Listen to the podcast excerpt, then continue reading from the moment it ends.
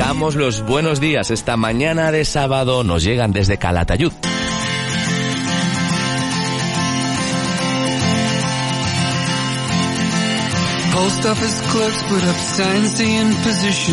José Ramón Olaya, ¿qué tal estás? Buenos días. Hola, buenos días. José Ramón coordina las jornadas Escuela Rural en Clave de Futuro. Enseguida hablamos de ellas, pero permíteme por favor que te pregunte en primer lugar por el tiempo. ¿Cómo está la mañana por ahí? ¿Cómo amanece el día en la zona?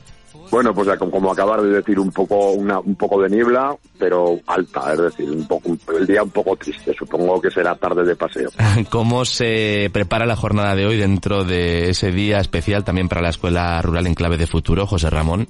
Bueno, pues se prepara con muchas, con buenas expectativas. Ahora estamos ya acabando la recepción de, de las 80 personas que han llegado y enseguida, enseguida, pues empezamos con la primera ponencia. ¿Innovar en la escuela rural es más, menos o, igual de complicado que hacerlo en otro tipo de escuelas? Es diferente, porque la escuela rural pues es un espacio de convivencia entre distintos niveles en la misma aula. Entonces hay que adaptar las, las didácticas y la forma de trabajar a, esa, a estos grupos multigrados. Con lo cual, pues lo que hacemos fundamentalmente en la escuela rural es trabajar por proyectos que integran a niños desde infantil hasta sexto de primaria. ¿Qué expertos en escuela rural pasan hoy por ahí? Pues tenemos eh, varias personas. Tenemos una persona que es eh, que, abre las jornadas, que es Laura Domingo, que Peñafiel, que viene de la Universidad de Vic y que es una especialista eh, en escuela rural, precisamente. la jornada la cerrará Ruggeri Santa María, que es otro especialista en escuela rural que viene desde Castellón. Y después tenemos unas experiencias muy interesantes eh, que van desde la Escuela de Alpartir, eh, la conocida y premiada Escuela de Alpartir.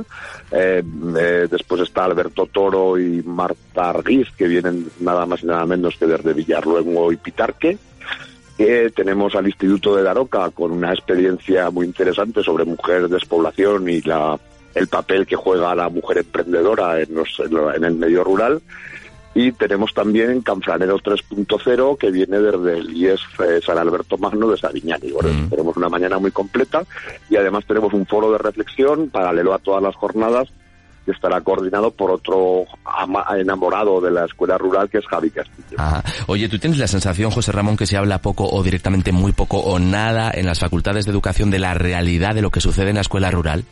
Pues sí que es cierto que los maestros y maestras, cuando se están formando los futuros maestros y maestras, pues no sé, yo creo que el concepto que tienen de escuela es un colegio de tres vías o de dos vías de Zaragoza, pero donde primero van a estar destinados va a ser en un colegio pequeñito, donde van a convivir pues con pues lo que decíamos con, con alumnos multigrados, es decir, alumnos que van desde infantil hasta hasta el final de la primaria, ¿no?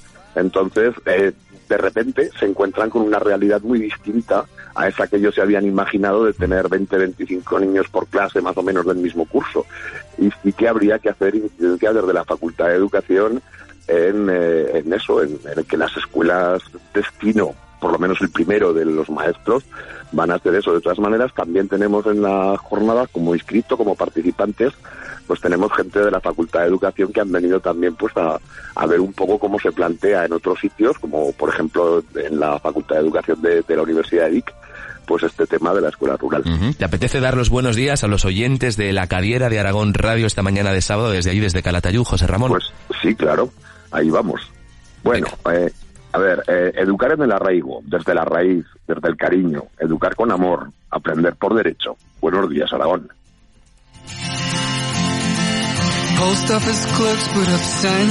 Saludos, gracias por estar con nosotros, José Ramón. Buen día. Muchas gracias a vosotros. Feliz fin de semana. Adiós.